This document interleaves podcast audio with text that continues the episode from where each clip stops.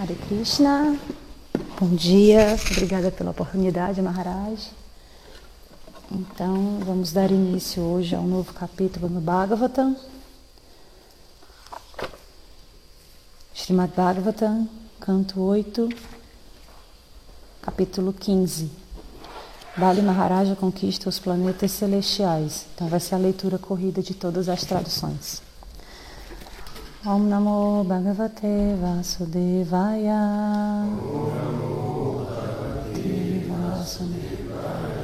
Om Namo Bhagavate Vasudevaya.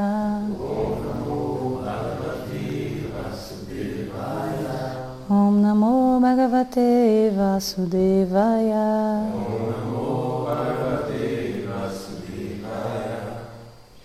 Maharaj Parikshit perguntou.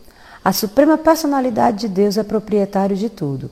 Porque ele, tal qual um pobre, pediu que Bali Maharaj lhe desse como esmola três passos de terra e, após ter obtido a dádiva que esmolara, porque insistiu em prender Bali Maharaj? Estou muito ansioso por conhecer o mistério dessas contradições. Shukadeva Goswami disse: Ó oh, rei, quando Bali Maharaj perdeu toda a sua opulência e morreu na luta, Shukracharya, um descendente de Brigu Muni, ressuscitou. Por causa disso, a grande alma Bali Maharaj tornou-se discípulo de Shukracharya e passou a servi-lo com muita fé, oferecendo-lhe todas as suas posses. Os brahmanas descendentes de Brigu Muni estavam muito satisfeitos com Bali Maharaj, que desejava conquistar o reino de Indra. Portanto, após purificarem-no e banharem-no devidamente de acordo com os princípios reguladores, ocuparam-no em, em, realizar o Jagna conhecido como Vishvajit. Quando o ghee, manteiga clarificada, foi oferecido no fogo do sacrifício, surgiu do fogo uma quadriga celestial coberta com ouro e seda. Também apareceram cavalos amarelos como os de Indra e uma bandeira marcada com um leão. Um arco dourado e duas aljavas de flechas infalíveis e uma armadura celestial também apareceram. O avô de Bali Maharaj, Pralada Maharaj, ofereceu-lhe uma guirlanda de flores que nunca murcham e Shukracharya deu-lhe um búzio. Quando, seguindo as ordens dos Brahmanas, Bali Maharaj realizou essa cerimônia ritualística especial e, pela graça deles, recebeu o equipamento de combate, ele circungirou os Brahmanas e ofereceu-lhes reverências. Ele também saudou Pralada Maharaj e ofereceu-lhes reverências. Então, após subir na quadriga dada por Shukracharya, Bali Maharaj, decorado com uma bela guirlanda, colocou em si a armadura protetora, muniu-se de um arco e empunhou uma espada e uma aljava de flechas.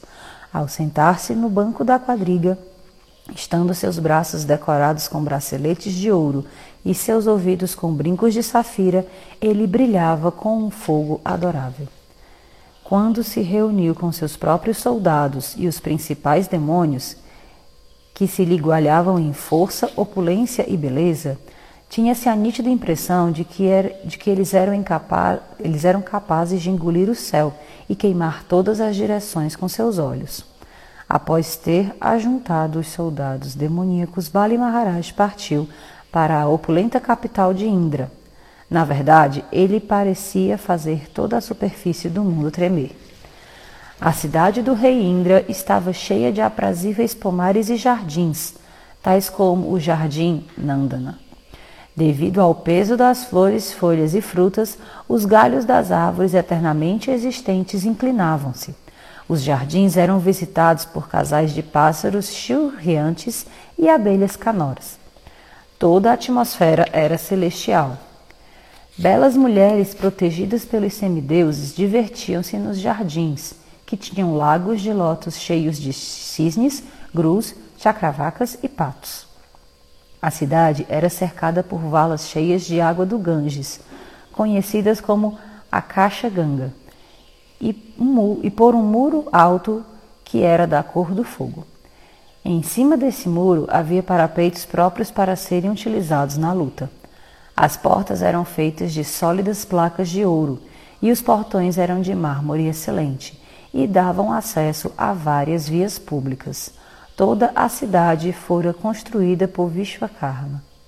A cidade estava cheia de pátios, largas estradas, assembleias e possuía pelo menos 100 milhões de aeroplanos. As encruzilhadas eram feitas de pérolas e havia assentos feitos de diamante e coral. Mulheres belas e eternamente jovens, vestidas com roupas limpas, reluziam na cidade com um como um fogo em chamas. Todas eram dotadas da qualidade de chama.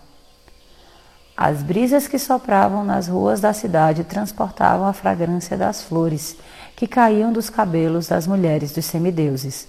As apsaras passavam pelas ruas que estavam cobertas com a branca e fragrante fumaça do incenso aguru que emanava das janelas com filigramas de ouro. Dosséis decorados com pérolas davam sombra à cidade e as cúpulas dos palácios tinham bandeiras de pérola e ouro. Na cidade sempre ressoavam as vibrações emitidas pelos pavões, pombos e abelhas, e sobre ela voavam aeroplanos repletos de belas mulheres que constantemente cantavam melodias auspiciosas que muito agradavam ao ouvido. A cidade estava repleta de sons de mridangas, búzios, timbales, flautas e afinadíssimos instrumentos de corda, todos tocando em harmonia.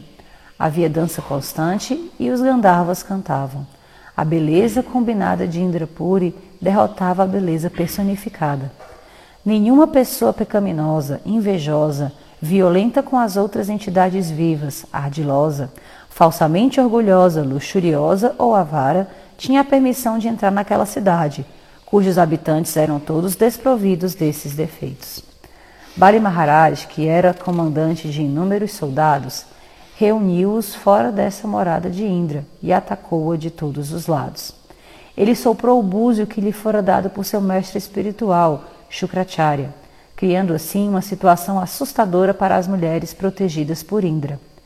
Vendo o enérgico esforço de Bali Maharaj e compreendendo suas intenções, o rei Indra, juntamente com outros semideuses, aproximou-se de seu mestre espiritual, Brihaspati, e falou-lhe as seguintes palavras: Meu senhor, nosso velho inimigo Bali Maharaj agora ganhou um novo entusiasmo e obteve poder tão espantoso que julgamos ser talvez impossível resistirmos ao seu ataque.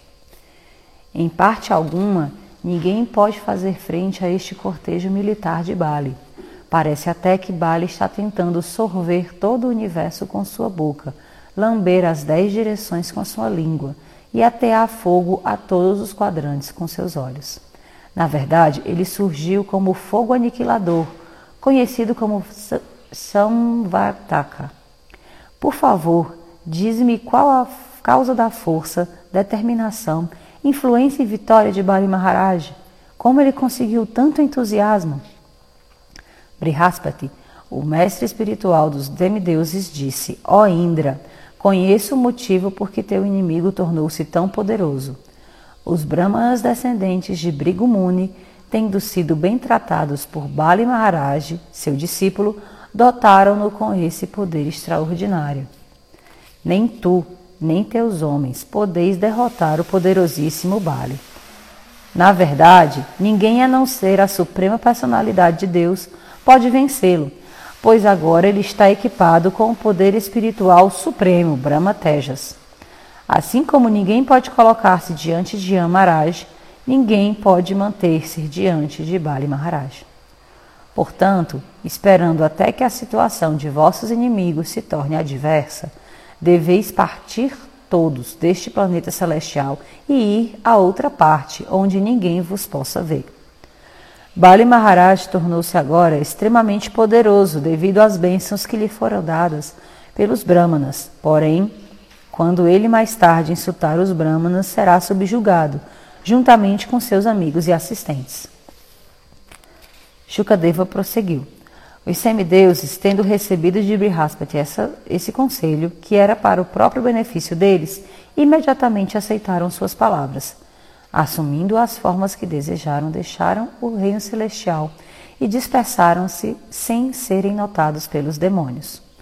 Quando os semideuses desapareceram, Bali Maharaj, o filho de Virochana, entrou no reino celestial, onde manteve, de onde manteve os três mundos sob seu controle. Os brahmanas, descendentes de Brigo, estando muito satisfeitos com seu discípulo, que havia conquistado todo o universo, ocuparam-no em realizar cem sacrifícios a Shwameda.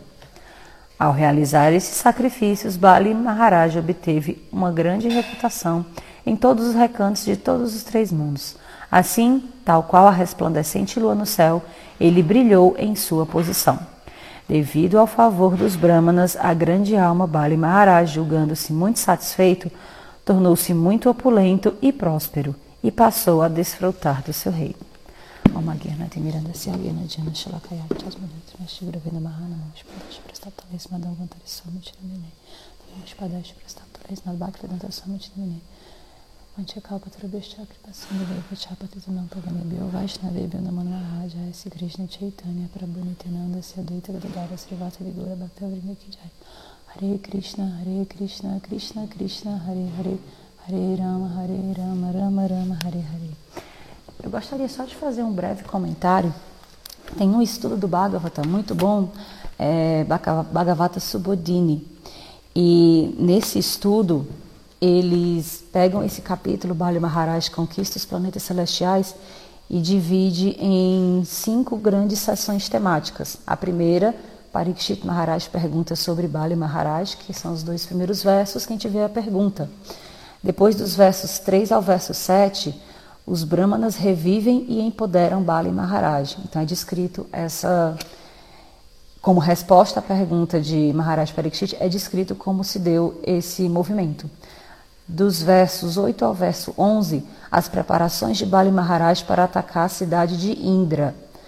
Dos versos 12 ao verso 22, a descrição de Indra Puri, onde a gente vê aquela descrição detalhada da cidade de Indra nos planetas celestiais. E dos versos 22 ao verso 36, os semideuses abandonam os planetas celestiais e Bali ocupa os três mundos. Esse capítulo se conecta com o restante do Bhagavatam pelo, pelo verso do mesmo canto, canto 8, capítulo 13, verso 13, aonde, ao ouvir sobre a caridade de Bali Maharaj para o Senhor Vishnu, Parikshit Maharaj pergunta a Shukadeva Goswami pelos detalhes. Então, se a gente brevemente for dar uma olhadinha nesse verso, oito, treze, treze.